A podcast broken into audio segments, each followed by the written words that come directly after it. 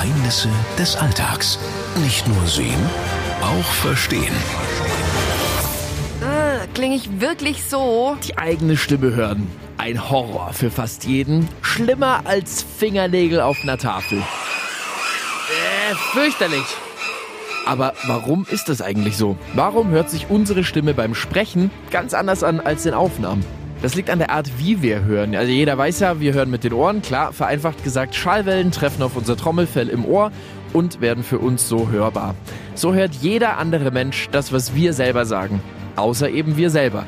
Bei uns kommt noch dazu, dass unsere Stimmbänder beim Sprechen auch gleichzeitig die Gesichtsknochen zum Vibrieren bringen.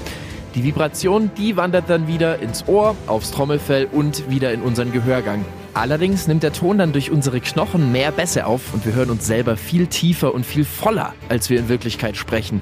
Deshalb klingt unsere eigene Stimme in Aufnahmen auch meistens wie eine verzerrt höhere und irgendwie unangenehmere Version von dem, was wir täglich hören.